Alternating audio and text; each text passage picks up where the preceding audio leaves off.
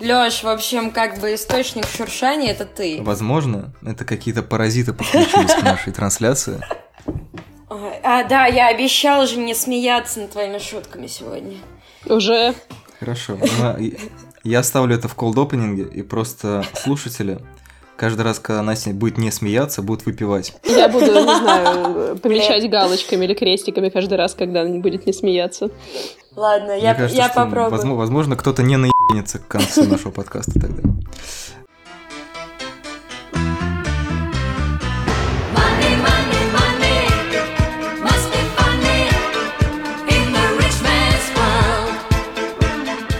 Всем привет! Это подкаст «Манда и карма». Сегодня мы снова забрались в щель мирового кинематографа для того, чтобы поговорить про корейский фильм «Паразиты» режиссера Пон Джун Хо. Это первая картина из Южной Кореи, которая выиграла главный приз Каннского кинофестиваля. Хотя, естественно, мы обсуждаем ее не только из-за наград. Пон Джун Хо мы обсуждали еще до того, как это э, стало канским мейнстримом во время картины Окча, хотя и к ней он уже, в общем-то, был, мягко говоря, довольно популярным мастером. В общем, сегодня в нашей команде по борьбе с э, насекомыми, не знаю, кинематографической безграмотности. Сейчас это, это я придумал, а дальше пока нет. Я думаю, нужно сказать, сегодня у нас на подкасте два Да, паразита. да, да, две паразитки. У тебя реально, Лёш, как будто шестеренки туго идут. Ты прям... э, Три, три, парази- Три три паразита. паразита. Ну ладно, раз уж вы начали говорить, э, значит, э, Юля Кузичина, которая работает в Cool Connection. Да, привет. Ну, любим мы ее не за это, а за всевозможную кино и человеческую эрудицию, на самом деле. Я просто не придумал, как, как красиво обозначить твою, твою сферу занятости, поэтому получилось так. Да ладно, все просто любят, э, когда я бомблю. Да, в общем-то, когда дело доходит до паразитов, нужно, чтобы кто-нибудь бомбил их чем-нибудь. И Настя Горбачевская, актриса, режиссер хоррор-фильмов, автор Руса Привет-привет. Короче, я безработная, да. Да, это я, я, в общем, забыл твою шутку, поэтому ты сама ее использовала. У нас, как видите, хорошее взаимопонимание, и я Леша Филиппов, редактор сайтов Кинотеатр.ру и Искусство кино. А Где-то там, возможно, вы слушаете этот подкаст, а может, слушаете его в другом месте, а может быть, не слушаете. Где-то там просто звучит так, как будто мы на небесах. Или вы на небесах. В общем, будет сложно сегодня. Напоминаю ключевые правила подкаста, их всего два. Первое, мы спойлерим все на свете, поэтому если вдруг вы боитесь раскрытия сюжетных подробностей, то лучше поставьте подкаст на паузу и сходите в кино. Второе, ну, все равно какой-то сюжетный синапсис приходится говорить на всякий случай, если вдруг есть смелые люди, которые не знают, когда они доберутся до кинотеатра, но очень хотят уже послушать, что же там в этом удивительном южнокорейском фильме. Прямо передо мной лежит стикер с надписью «Будешь спойлерить, убью» с показа паразитов. Я его наклеил на ноутбук. Я А, тоже. Юля, может, ты сможешь очень-очень коротенечко сказать, что, с чего же там все начинается? Пока мы не будем спойлерить, мы только обозначим границу. Ну, все начинается с э, семьи, из э, отца, матери и двоих детей. И персонаж, с которого мы, э, с точки зрения которого мы все видим, это сын. Эта семья живет в подвале, и у них всех нет работы. И они пытаются как-то лавировать. У сына появляется возможность вписаться в качестве учителя по английскому богатую семью, и дальше он начинает перетаскивать остальную семью туда же, в этот дом. Ну, собственно, да, он устраивается в богатый дом э, преподавать английский, потому что английский язык очень увлекает э, богатых корейцев, как, не знаю, видимо, возможность какой-то связи с Америкой, не знаю, или с западной культурой. Ну, я думаю, с Америкой вполне себе. Потому что там везде Америка проскальзывает в качестве регалий, как только хочется сказать что-то классное, нужно сказать, что ты как-то связан с Америкой. Это была такая одна, одна из мыслей, которую я несла на этот подкаст, и Юля прям в первом же предложении озвучивала, озвучила, что мы вроде как все видим от лица персонажа сына, но мне кажется, фишка Пон Джун Хо, что у него почти никогда нету такого явного главного героя, и они все главенствуют по очереди. Вот, поэтому мне интересно, это мне одной не показалось, что Кит Джон, кажется, которого нарекли Кевином, потому что, чтобы быть классным, нужно что-то американское. Главный герой или нет? Не, я думаю, все верно, просто сначала, как бы, мне кажется, есть некоторый фокус на нем, а потом все переходит, э, все становятся более-менее героями. Ну, можно сказать, что и в конце фокус на нем. То есть, получается, что он выступ- выступает как бы как, как скобочки. Угу, да, типа, такая он, он рамка. нас вводит в эту историю, а потом выводит из нее. Ну, на самом деле, я хотел немножко издалека начать, потому что, ну, вот эта вот э, дурацкая рамка, которая задает нам, в общем-то, разговор, наверное, о фильме, то, что это первый южнокорейский фильм, выигравший на Канском кинофестивале. И, с одной стороны, это как бы делает его как будто бы более значимым, чем некоторые другие южнокорейские фильмы. При этом, в общем-то, это, наверное, частое критическое замечание, это, мягко говоря, не лучший фильм Пон Джун Хо, и тем более не лучший южнокорейский фильм. Поэтому мне кажется, что, с одной стороны, это, наверное, оптимальный вариант для того, чтобы войти в какой-то резонанс с южнокорейским кино, потому что там очень много знакомых нам каких-то вот этих вот американских деталек. Да, то есть он, в принципе, такой, ну, на границе, условно говоря, восточного и западного работает. А с другой стороны, ну, конечно, ну, это нас заставляет таки не, не слишком серьезно относиться к Канскому кинофестивалю, я надеюсь. Ну, учитывая, что Пон Джун Хо уже был, э, я имею в виду просто на Канском фестивале с фильмами, ну, наверное, не так удивительно, что в какой-то момент он что-то получил за фильм. Хотя мне тоже кажется, что это не самый лучший его фильм. И я с этим тоже согласна. Выкути Пон Джун Хо. Ну, то есть, мне кажется, это реально такой классический накопительный эффект, то есть, типа, человек ездит, ездит, к нему немножко привыкают. Ну, то есть, либо бывает такое, что он приезжает с каким-то неожиданным фильмом, там, не знаю, условно говоря, вот приехал бы он с воспоминаниями об убийстве, и это было бы какое-то кино, которое поразило бы жюри, и они бы его наградили. Бывает два варианта. Либо такое, либо когда уже знаешь, что хороший мужик, часто ездит, но почему бы его не наградить наконец-то? Да, я как раз думала о нем прям в таком ключе, типа, хороший мужик часто ездит, и поэтому... Но надеюсь, что это работает не так. Ну, типа, фильм хороший, все дела. Слушай, ну есть же ирония в том, что, в принципе, в прошлом году выиграл очень похожий фильм «Магазинные воришки». И все сравнивают реально магазинных воришек с паразитами. Это правда. Представляете, теперь каждый год будут выигрывать магазинные воришки, условно. Ну ладно, давайте тогда немножко покурочим фильм, просто потому что меня, например, очень сильно сбивает в размышлении о нем вот эта вот очевидная классовая линия, Мгм. которая может быть очень богато и круто аранжирована и сделана как-то интересно, но при этом как-то мне кажется, что этого немножко маловато для того, чтобы фильм выиграл Каннский кинофестиваль. М, Расскажи, как ты ее воспринимаешь, потому что, ну, что для тебя маловато, или э, что для тебя в ней есть. Я прям чувствую себя на этом, на сеансе кинопсихотерапии.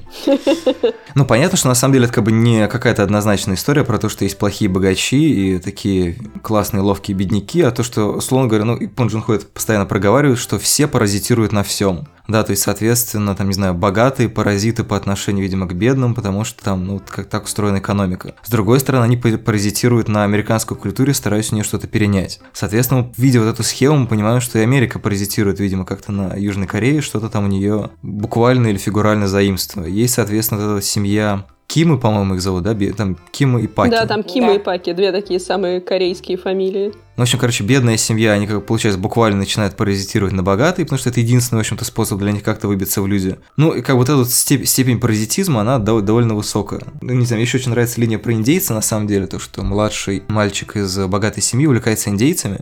Это идея того, что как бы он очень поверхностно к этому относится, так же, как люди очень поверхностно относятся друг к другу. И как бы ключевая проблема в том, что люди просто не умеют смотреть друг на друга и имеют, э, ну как бы они борются, грубо говоря, с какими-то фантазиями о, о самих себе и о других людях. То есть эти вот богачи – это представление, соответственно, кимов о богачах. А бедняки – это представление паков о бедняках, да, тоже, то, что вот это вот все время, типа, то, что вот, как бы, вот эти, знаете, типа, такие пл- плохие а, люди, которые вот только, типа, их пусти на порог, они тут же придумают какую-нибудь хрень и постараются, там, не знаю, тебя дом отжать. То есть вот эта вот как бы абсолютно непроницаемость людей по отношению друг к другу, мне кажется, гораздо более интересной, потому что она не только классовая может быть. Не знаю, почему ты думаешь, что они настороженно к ним относятся. Они же наоборот говорят, вот такой он хороший, только от него бедностью пахнет. То есть, мне кажется, у паков меньше было предубеждений насчет Кимов, потому что они вроде как бы такие милые и хорошие, им просто не повезло. Я бы сказала только потому, что они не знают, кто такие Кимы на самом Ну деле, да, потому что да, там же да. было куча всего подделано. Я говорю, мне кажется, по, драм- по драматургии просто это придумано так, что есть вот как бы такие стереотипно богатые паки и такие вот типа очень-очень хитроумные кимы, которые, блин, ну, то есть с такими навыками, мне кажется, они могли бы спокойно банки грабить. Ну, мне не хочется прям совсем с этим согласиться, потому что э, паки, с одной стороны, конечно, действительно это то, как их видят Кимы, а с другой стороны, э, не знаю, вот эта тема доброй, наивной хозяйки, то есть она вряд ли исходит от, э, я имею в виду с точки зрения бедной семьи. Мне кажется, что там немножко сложнее. Ну, в смысле, я не думаю, что прям там у Пон Джун Хо все идет в эту сторону. Ну, не без этого, несомненно, но... Ну, окей, да, там, нет, там нету прям э, сов- совсем утрирования такого, что вот они именно карикатуры по мнению друг друга, но мне кажется, легкий оттенок какой-то есть. Я бы сказала, скорее там пытаются все время... Вот мне, мне вообще понравилась тема про мальчика и индейцев. Типа мальчик считает, что индейцы такие, но как бы индейцы условно нифига не такие, он увлекается каким-то внешним образом. Также и Кима приходят в этот богатый дом, и в какой-то момент в нем оставаясь, они такие воображают, что это и есть богатство, пока они здесь находятся, это, это существует. И там они в какой-то момент говорят дочери, типа, тебе больше всех идет богатство. То есть это какой-то аксессуар, который может появиться Мгм. и выглядеть таким-то каким-то определенным образом, а что за этим стоит, они как бы не знают в силу разных причин. Ну, в общем, для них это ничего не значит, кроме внешнего какого-то образа. Я прям задумался, что же значит богатство. Там есть еще момент, когда, опять-таки, сын, не, не очень хорошо помню, как его зовут, то есть помню, но не сейчас, мы его назвали Кевин. Джон. Э, Да, хорошо, пусть будет Кевин, стоит, значит, с дочкой э, из богатой семьи, наблюдает за мгм. богатыми и говорит, типа, ну, вдруг понимает, что, она- что оказывается, просто выглядеть как они, обмануть их всех с дипломом и постоянно ходить к ним в дом, не значит к ним прибиться на самом деле. Так как там есть момент, когда оказывается, что все-таки не только внешняя какой-то э, внешняя принадлежность имеет смысл. Ну, я бы сказала, что отсюда я понимаю, что ты имел в виду, ну вот, и, наверное, могу части с этим согласиться, как и про индейцев, типа про внешнюю какую-то атрибутику. Не, ну просто это же в чистом виде вот эта фраза про то, что ну, очень много вещей происходит в голове. То есть, это когда он смотрит на людей и говорит, я к ним не подхожу. Мгм. Ну, то есть, это вещь, которая им каким-то образом была сформи... ну, которая сформировалась у него в голове просто. Так, точно так же, вот эта тема с запахом, да, вот то, что Пон Джон Хо постоянно говорит в интервью, что запахи людей там. Ну, запах говоря, сформировался не совсем в голове. Про запах им вполне себе сказали уже, когда они... Ну, они не думали сами. Кима сами не думали о том, что от них Да, исходит да-да-да. запах. Им о нем рассказали, и они вдруг посмотрели на себя как бы другими глазами и поняли, что есть какая-то разница, которую они не могут перешагнуть. Ну, Они же, по-моему, списывали запах на то, что, ну, типа, грубо говоря, на место, в котором они живут. То есть, может быть, тут запах выступает как, ну, условно говоря, запах это нечто индивидуальное, да? Ну, то есть, вот, естественно, там, не знаю, в него вмещается очень много разных вещей. Того, что ты ешь, да, там есть же вот эта вот история с тем, что они собирают бан- а, коробки от пиццы, Мгм. а богатая семья, они едят какое-то блюдо, я забыл, оно составное слово, там есть типа рамен и что-то еще. Какое-то Мгм. тоже очень известное блюдо. Подчеркивание того, как, как они едят, где они живут, это вся-вся-вся разница, как бы она просто, ну то есть, не знаю, Пон Джун это наз- говорит о том, что он использовал какую-то драматургию запаха. Я, честно говоря, этого не, не заметил в фильме. Мне показалось, что запах там просто в какой-то момент появляется скорее как триггер, когда им говорят, типа, вы пахнете не как богатые. И они такие, блин, если мы не пахнем, не пахнем как богатые, то значит мы никогда не сможем ими быть. Ну вот ты сказал про пиццу и про то, что там, типа, может быть, они пахнут по-разному. Я себе почему-то представляла, что они пахнут, типа... Может быть, они это сказали в какой-то момент, типа, сыростью подвалом. Но теперь я еще думаю, что они могут пахнуть обоссанным подвалом, потому что у них там все время этот казус происходит. Так что там э, вообще, на самом деле, такой запах, который складывается из... э, коробки от пиццы вряд ли пахнут, потому что они еще не пользованные. Нет, скорее речь была о том, что пицца, вкус, вкус съеденной пиццы, когда она вырабатывается через пот, ну, в смысле, вкус еды, как бы, он формирует запах. Хорошо, что мы имеем в сухом остатке? Подвал, пиццу и... И бедность. И, ну, да, пытаюсь сконструировать, что как бы это могло пахнуть. Ну и дешевый стиральный порошок, на который они там тоже жалуются в какой-то момент. Кстати, да. Так, ну ладно, мне кажется, мы с запахами немножко загнали себя в подвал. М, Мне кажется, что этот фильм можно немножечко сравнить со Сноупирсером. Ну, кроме того, что там вообще как бы куча тем, э, которые у Пон Джун Хо повторяются. У Сноупирсера там такая тема была, что чуваки из э, дальних вагонов поезда, из бедных вагонов поезда доходят до богатых вагонов и узнают о некоторой взаимосвязи, что, оказывается, они не существуют отдельно от тех первых богатых вагонов, а богатые вагоны, они подкрепляются как бы в том числе и бедными вагонами. Хотя здесь немножко в другую сторону все это уходит. Э, Я подумала, что чем-то эти фильмы можно сравнить, хотя они очень разные, тематически чисто, вот этой взаимосвязью. То есть э, здесь богатые и бедные тоже сталкиваются друг с другом и друг через друга понимают, что связаны. Хотя не знаю, насколько здесь для богатых происходит такое осознание, но для бедных точно точно происходит. Ну и там, в принципе, тоже для чувака из дальнего бедного вагона происходит примерно такая же тема. Подожди, а что они осознают в «Паразитах», по-твоему? Ну, они э, просто узнают, что... Ну, они осознают себя, не знаю, паразитами. Я бы сказала, что я вижу это так. Когда Кимы поселяются у паков, они сначала начинают, ну, по сути, как раз паразитировать у них дома, использовать их ресурсы, пытаются всячески встроиться в этот дом. А потом в какой-то момент понимают, что они вообще-то ему не принадлежат, и он им не принадлежит. То есть, ну, как раз вот через запах, через все им об этом сообщают. Здесь они понимают, что, по сути, все их планы, все строится, все их мечты, все строится на том, чтобы пристроиться к кому-то, и что они находятся в связке, а сами по себе, ну, и самим по себе им, в принципе, так же тяжело, как и было. Ну, в Сноупирсере, в принципе, есть похожая какая-то тема, то есть кто-то узнает о связи с тем, что невозможно как бы так просто преодолеть. Ам, хотя, как я уже сказала, что мне кажется, что, может быть, в Сноупирсере это немного с другой точки зрения подано. Я не смотрела этот фильм, но я зацепилась за одну из твоих мыслей и подумала, что там же потом появляется еще третья семья, которая Мгм. они немножко меняют эту расстановку силы. И вот интересно, как бы на самом деле вот эта третья семья, они паразиты на паразите, то есть типа паразит совсем в квадрате, или они хозяева дома на самом деле, потому что они об этом доме знают больше, чем те самые богачи, которые вроде Мгм. как как бы располагают этим имуществом. Мне кажется, они вполне встроены в систему. Все-таки экономка там много лет живет, и она достаточно, ну, лояльно относится к своим, словно, не знаю, нанимателям, хозяевам. Э, Да, она подворовывает еду, но при этом она довольно, ну, по фильму сложилось впечатление, что она довольно строго следует всем остальным правилам и выполняет свою работу качественно. Ну, кстати, ощущение, что эта линия, она как раз буквально делает, ну, как бы иллюстративно делает тему паразитизма, потому что там, ну, когда человек живет, условно говоря, ну, в подполе, и вообще при- выбираясь только ночью, это как раз больше похоже на какой-то образ жизни паразита. Но подожди, он же здесь не совсем паразит, это же не совсем его выбор. То есть он э, прячется от того, во что он как бы вляпываться не выбирал. Не совсем паразитизм. Не, подожди, а ты думаешь, паразитизм обязательно осмысленен? Ну, в смысле, если ты... Ну, то есть, ну, не знаю, условно говоря, если семья паков паразитирует, значит, там, на, на чем-то труде, и они, ну, не подозревают об этом, то есть, делают ли то, что они об этом не знают, и не думают об этом, и не делают это специально, то, что они делают, не паразитизмом. Хорошо, не знаю, честно скажу. Не могу до конца додумать, но Паки, наверное, им не угрожает расправа от кредиторов, вот, а мужу экономки угрожает. То есть мне кажется, что он, ну так вот, на первый взгляд, чуть меньше паразит, чуть больше паразит, чуть Итак, меньше паразит. наша рубрика 50 сортов паразитизма. Какой ты сегодня паразит? Хорошо. Блин, на самом деле очень интересное сравнение с э, «Сквозь снег». Я наконец-то озвучу его э, локализованное название. Да, прости, мне тяжело склонять просто. Господи, я даже не поняла, что это сквозь снег. Я думаю, неужели еще один такой же фильм про поезд? Ну надо же. Пон Джун Хо и поезда. Ну, то есть, типа, Сноупирсер гораздо проще склонять, чем фильм «Сквозь снег». Блин, я реально, я думала, что Сноупирсер это режиссер какой-то, господи. Сноупирсер. Профессия в БДСМ-клубе.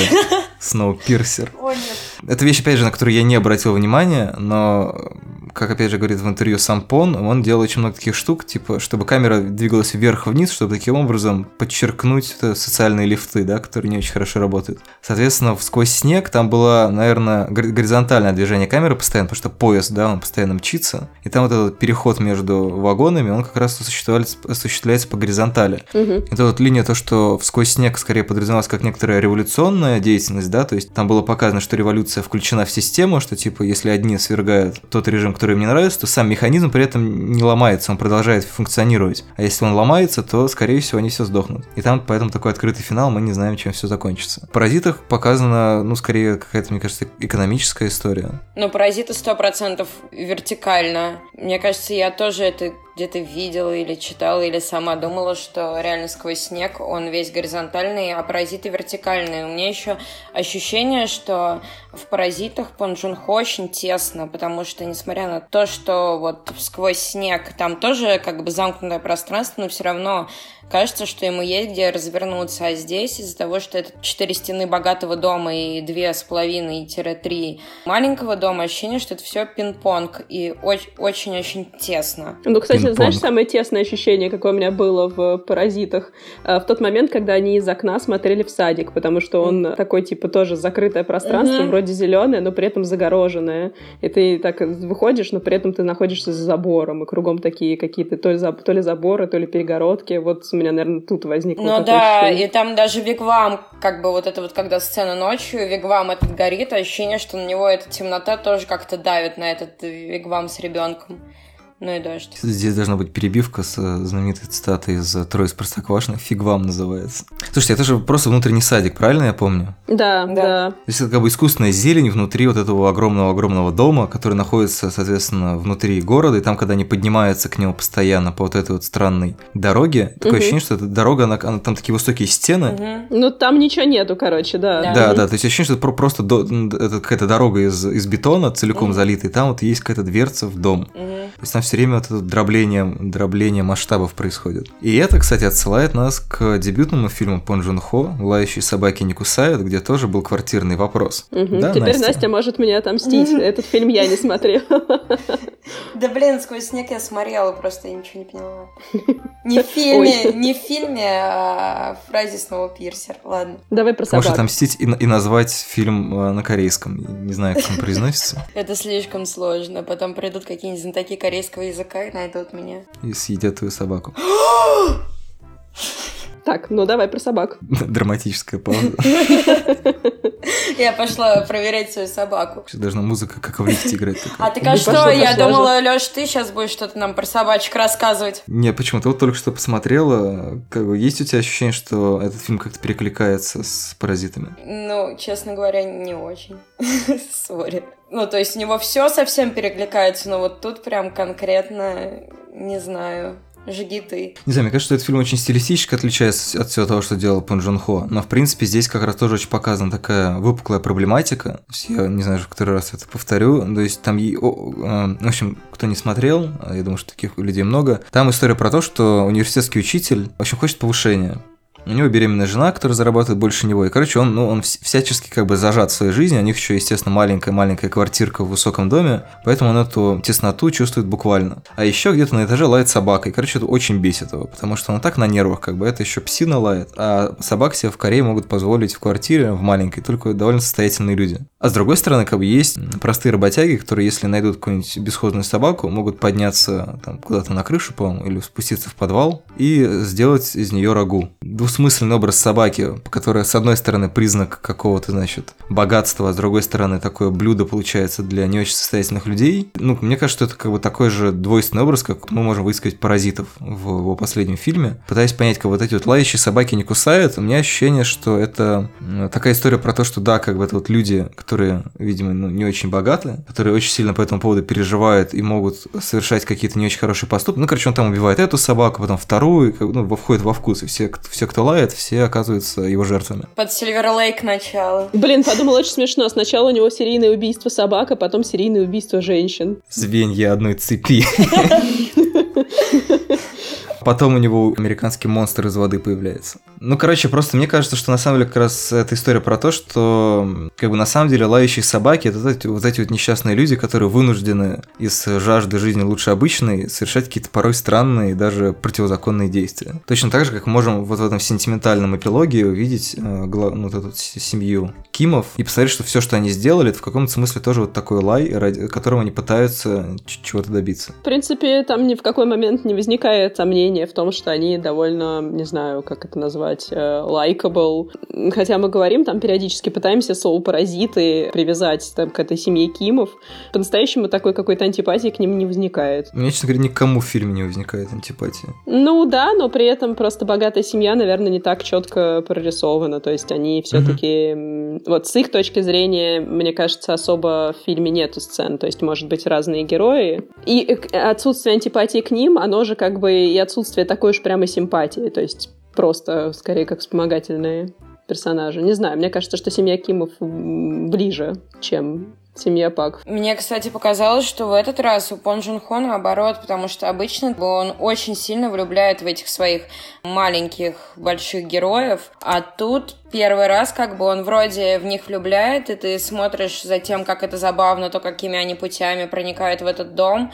Это все выглядит как комедия, ровно до того момента, пока ты не видишь, что на самом деле вся эта история с аллергией, там, с персиком и так далее, она уже не такая смешная. Э, И у женщины от этого реально проблемы. И мне кажется, после этого как-то герой становится менее симпатичными, нет? Ну смотри, они же примерно... Сначала они, конечно, травят ее персиками, но потом, когда они ее все-таки выгоняют, эту экономку, э, в какой-то момент у них возникает идея, а что если она сейчас тоже безработная, а что если у нее тоже сейчас все не очень хорошо. Конечно, она, правда, в этот момент нарисовывается за дверью. Такая идея все-таки у них возникает довольно быстро. Хотя, ну, сначала приходится э, там подкинуть пару персиков. Это новый эфемизм кинуть пару персиков. подкинуть Кстати, пару тоже там персиков. тема запаха есть. То, что Мгм. она же реагирует именно вот они- несколько ворсинок они бросают ей на плечо. Ну, кстати, классно, классно бросают вообще вся подготовка к этим э, краймс у них практически ну, реально как ограбление банка. Мгм. То есть подделка документов, подбрасывание ворсинок от персика, э, захватывающе. Такие корейские оушены на минималках. Мне кажется, это Оушен, это семья Ким на минималках, потому что у них там не было таких изощрений. Ну, это буквально из говна и палок они все делают. Потому что у этих, ну, типа, смотрите, я изобретатель, смотрите, я богатый, смотрите, я Брэд Питт, а тут как бы, ну, окей, персик, короче, и сейчас при помощи коробки из-под пиццы мы сделаем тебе диплом. Еще они виртуозно прячутся. А, кстати, мне кажется, сцена э, с заметанием мусора под стол – это цитата из «Белоснежки».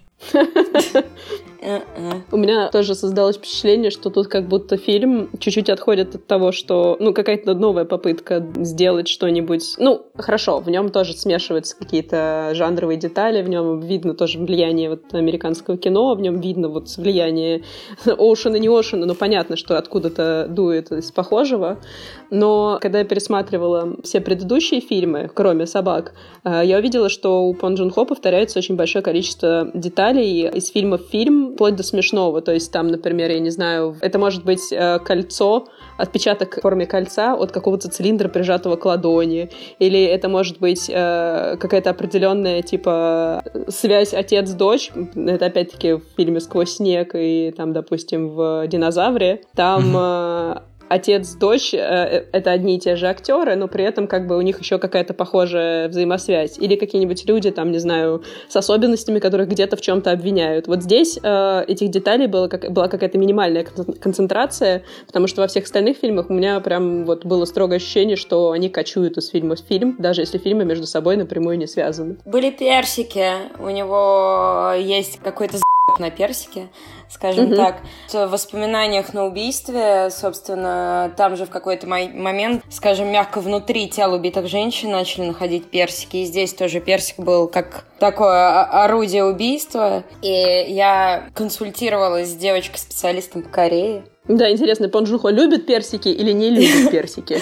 Кстати, да, интересно, мне кажется, скорее нет, но я у нее спрашивала... А вы знаете эту историю, да, как- когда он смотрел «Зови меня своим именем», это когда была та самая сцена, он такой ударил, значит, по подлокотнику, да что он, блядь, тебе позволяет?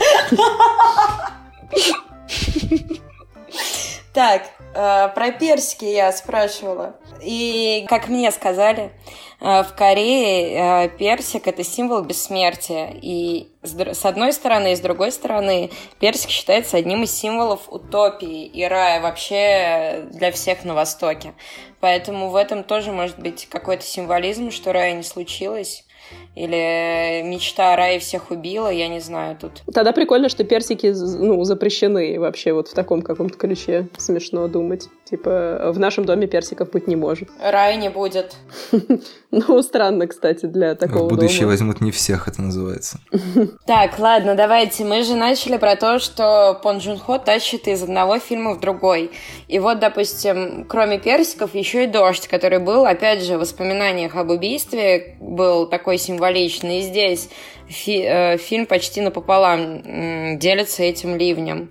Вот, поэтому с дождем тоже у Пон Джун Хо какие-то особые взаимоотношения. Ну, он такой, у него крипи. Да, э, в «Динозавре», мне кажется, там вообще довольно много идет дождь. Да, кстати, Не в динозавре не- тоже. мо- может быть, не такой сильный, но, тем не менее, моросит. И и добавляет какой-то сырости. Правда, я не знаю, как там у них в Корее с погодой. Может быть, это такая нормальная корейская черта, типа всегда идет дождь. Моросить. В любой непонятной ситуации корейцы моросят. В воспоминаниях об убийстве вообще как бы вся атмосфера довольно мрачная, и такая тоже мрачная Мгм. серая погода. Я так понимаю, что это все-таки связано, потому что у него там много рассказов про демонстрацию, на которую ушли все полицейские, куда ну, ни в коем случае, ну, из-за которых э, ни в коем случае они не могут участвовать в каких-то э, полезных для населения операциях. Может быть, это было связано со временем. Но здесь у него дождь, наверное, тоже используется как такая примочка. Момент, в который начинает происходить э, что-то что чуть-чуть меняет фильм из комичного в какой-то подвальный саспенс, начинает добав- добавлять, ну, то есть появляется эта, эта экономка именно во время дождя. ну, да, наверное, он его действительно так использует. Ну, только для разных целей. Мне кажется, в убийстве это была скорее такая немножко примета, условно говоря, фильмов нуар. Я не помню, Да, кстати, вполне себе. них. Мгм. он называет среди своих любимых. Я забыл, к сожалению, фамилию и название. Ну, то есть там какой-то не очень очевидный, во всяком случае, для меня был. То есть это, грубо говоря, не сказал, о, это я люблю пищать зла, поэтому у меня там дождь. Мгм. А тут, э, ну, это такая... Если бы это было, на самом деле, какое-нибудь европейское кино, он бы сказал, что это библейская отсылка, да, потому Мгм. что там происходит затопление, из-за которого приходится там уехать из какого-то кемпинга непонятного. Мгм. И вот они оказываются все заперты в одном доме. Мгм. Там есть, ну, тут тоже есть этот мотив каждой твари по паре, да, то, что их вот их четверо, и Ну и этих мотив четверо. потопа тоже есть. Подвал все-таки тонет. И тонет так, что видно, что все, что в нем есть, нужно спасать. Например, есть хоч- хочется спасти там свой камень или что-то. Ну, а еще. там, кроме камня-то им нечего спасать особо. Ну, что-то же они пытаются туда добежать и забрать. Ну, может быть, в итоге как бы все это не несет какой-то нагрузки, но все вроде бегут за своими ценностями, чтобы у них там не было, э, чтобы у них за ценности не были. А я вот сейчас пытаюсь вспомнить, что они вообще вытаскивают оттуда, но кроме камней ни- ничего не помню. Помню, как они черпают эту воду бесконечно, но предметы не помню. Мне очень нравится, на самом деле, слово ценности, потому что она подразумевает, что они спасают, ну, как бы понятно, что какие-то материальные ценности, которых у них, скорее всего, не было. Мгм. С другой стороны, подразумевает, что все-таки разница между Паками и Кимами, она в ценностях, в смысле, да, каких-то жизненных ценностях. Мгм. И вот если, как бы, насколько она существенна, если она не очень понятна, потому что, в общем-то, и у тех, и у других есть страшная жажда казаться кем-то или быть кем-то, да, эти тянутся за американцами, учат английский язык, придумывают себе а, иностранные имена, Мгм. и вот как раз мы до подкаста с Настей обсуждали, что там какая-то странная история у Южной Кореи с Америкой, да, потому что корейская армия подчиняется Америке с 53 года, то есть, собственно, после окончания Корейской войны. Корейская война – это прото-Вьетнам, соответственно. И то есть вот это вот странно, ну, как бы, Америка, она все время такая, как э, большой брат существует вот в этом. И вот это, ну, соответственно, а как бы отношения между старшими и младшими, я думаю, что в восточных странах она тоже довольно, довольно велика. И то есть не очень понятно, как бы, грубо говоря, как, как, ну, какая тут иерархия, да, то есть есть вот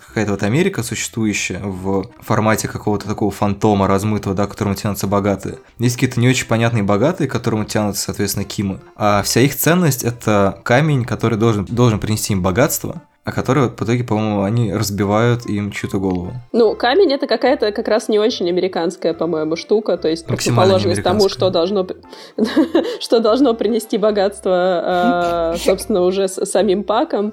То есть здесь я вижу какую-то связь, которая может быть не совсем, хотя не знаю, может и про, иерархи- про иерархию. Короче, с Америкой прослеживается тема, что она все время всплывает. Может быть, нельзя точно сказать, хорошо это или плохо. В фильме не видно, типа, действительно ли хорошо э, иметь какую-то связь с, с Америкой. Ну, то есть это может нести какие-то бенефиты, если тебя зовут Джессика, если ты знаешь два слова по-английски, чтобы обма- обмануть хозяйку.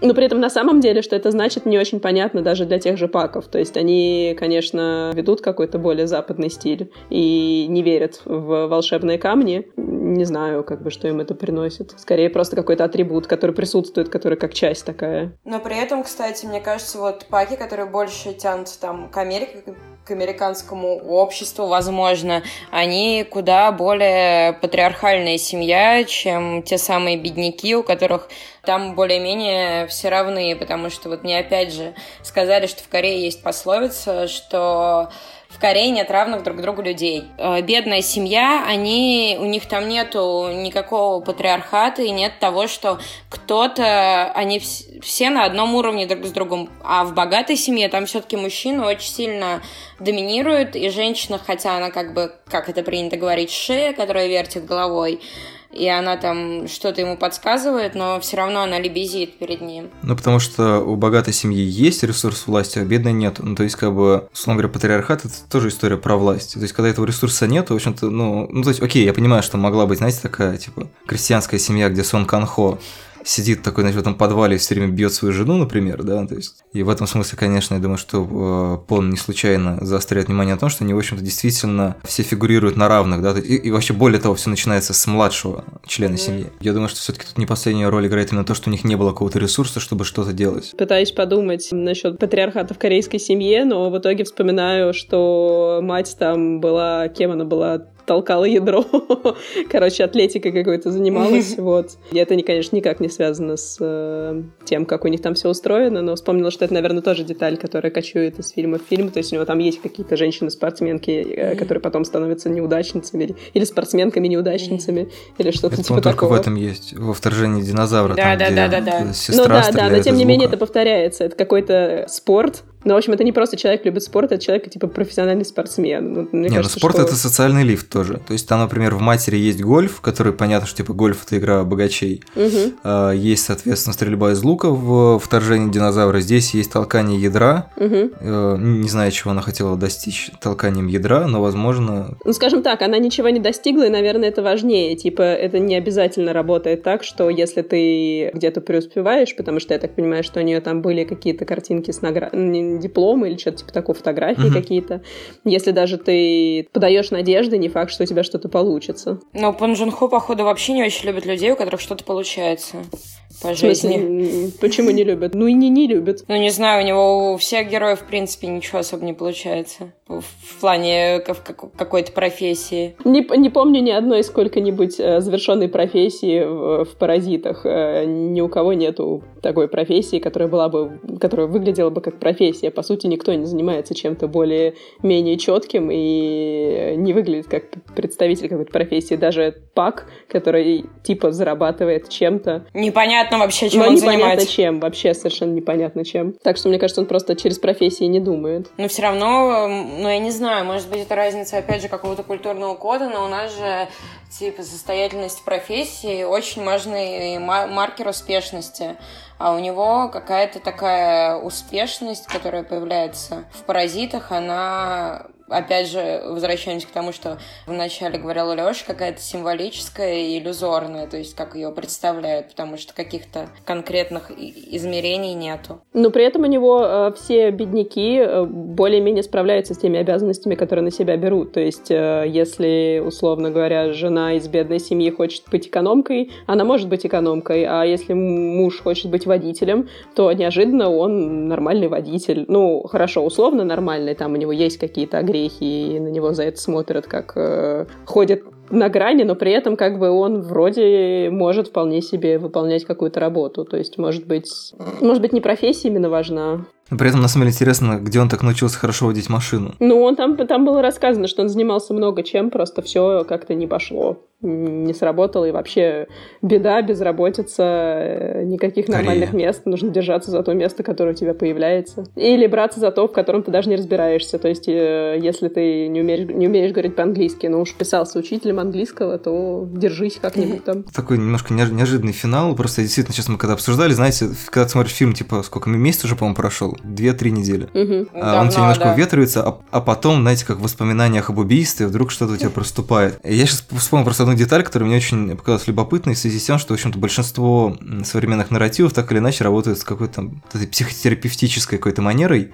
Помните там, когда сестра этого парня из семьи Ким пришла э, разговаривать, ну, собеседоваться как, типа, учительница рисования, Мгм. она еще говорит, а вот, типа, я еще и арт-терапию знаю. И вот эта история про арт-терапию взята ей из потолка, и как бы, в принципе, она подразумевает то, что, с одной стороны, это, видимо, какие-то вот копания у этой семьи есть, да, и которые в том числе происходят, возможно, то, что у них есть деньги, да, для того, чтобы копаться в себе и прислушиваться к себе, да, хотя потом мы узнаем, что есть некоторая причина травмы у вот этого маленького мальчика, потому что он ночью видит выпол- выползающее из подпола чудо э, в виде мужчины, который там, значит, в подвале скрывается от долгов. То есть, ну, тут есть такая ирония, знаете, что, типа, вот эта арт-терапия, это вот что-то она такое услышала, услышала и начала этим, в общем-то, элементарно манипулировать. Там, скорее всего, она, естественно, ни- никакой терапии не проводила, но просто интересно, что именно вот эта вот примета современности, она э, иронично обыгрывается паком, как типа При этом это западная проникнуть. фишка, то есть арт-терапия это какая-то фигня, которая типа про которую на самом деле в фильме никто не знает. Про нее слышала, но не знаю, в чем она заключается мать, поэтому она недостаточно компетентна, чтобы сказать, эй, это не арт-терапия. И про нее слегка нагуглила где-то в Википедии, собственно, это сестра Джессика, которая активно ее использует и манипулирует. То есть одна сторона хочет это услышать, потому что кажется это престижно, а другая сторона произносит это, потому что за счет этого можно точно так же вписаться. И в итоге вообще само слово арт-терапия довольно чуждо и не очень понятно ни тем, ни другим. Да, и при этом, кстати, непонятно, как это в итоге на, на мальчика, как-то на него это влияет, э, все эти самолечения, псевдолечения или нет. Мне кажется, он просто рисует. И он потом говорит, а вот тут в углу нарисуй, короче, черное, мы скажем, что ты психопат.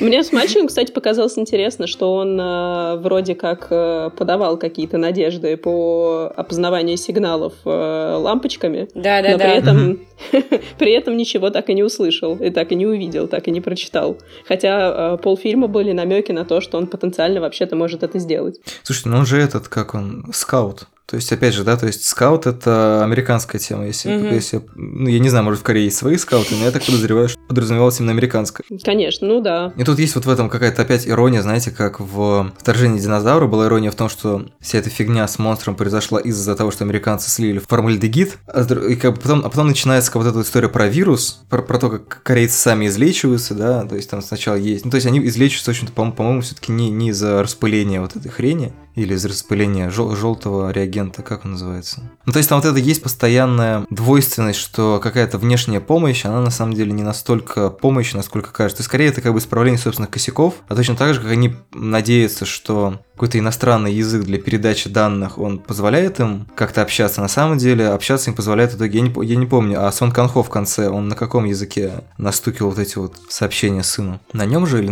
или там что-то другое все-таки использовалось? На Морзе, на, на- с помощью азбуки Морзе.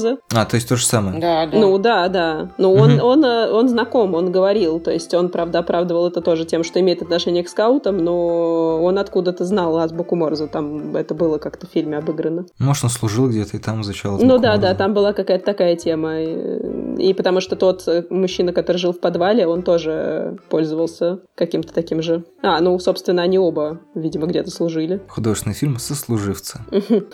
Одноклассники, паразиты. Вот, ну ладно, наверное, давайте на этой оптимистичной ноте закругляться, если нету никаких прощальных посланий. Давайте скажем, какой у кого любимый фильм Джун Хо. Раз мы начали с того, что Давайте все, попробуем. все сказали, что типа паразиты классные, но не лучшие. Мне больше нравится «Вторжение динозавра». Хотя, наверное, я считаю, что лучший его фильм — это «Воспоминания об убийстве», но лично мне больше всего импонирует «Динозавр». Мне понравились вос- воспоминания об убийстве, и на самом деле мне понравилась Окча. Вот. Окча, так, так даже не знаю, если бы спросили про лучший фильм, я бы сказала про воспоминания об убийстве, но Окча номер два такой какой-то личная любовь. Это все из-за свинки гипопотама. Ну да, или может быть возможность э, забрать свою свинку обратно в горы. Хотя, конечно, у меня есть претензии к финалу, типа, а как же все остальные свинки? Да-да-да. Но, кстати, Я вот- бы, не, я бы не смогла так просто жить после этого. Ну вот, кстати, Вокчо он четко держит, что у него главная героиня это вот эта девочка, и ни шага влево, ни шага вправо. Возможно, это все из-за правил Netflix. Ну, не знаю, меня тоже наибольшее уважение вызывает воспомина- воспоминания об убийстве, но, к сожалению, я его не пересматривал, но мне больше всего, наверное, именно просто как какое-то зрелище понравилось «Сквозь снег». Там просто очень интересный микс из того, что это французский комикс, снятый южнокорейским режиссером в Америке. А в роли одного из э, телохранителей вообще румынский актер. Вот, тем более. Ну, идеально, мне кажется. Комбо. Так победим. Ну что ж, всем спасибо. Пока-пока. Аньон! Аньон. Аньон.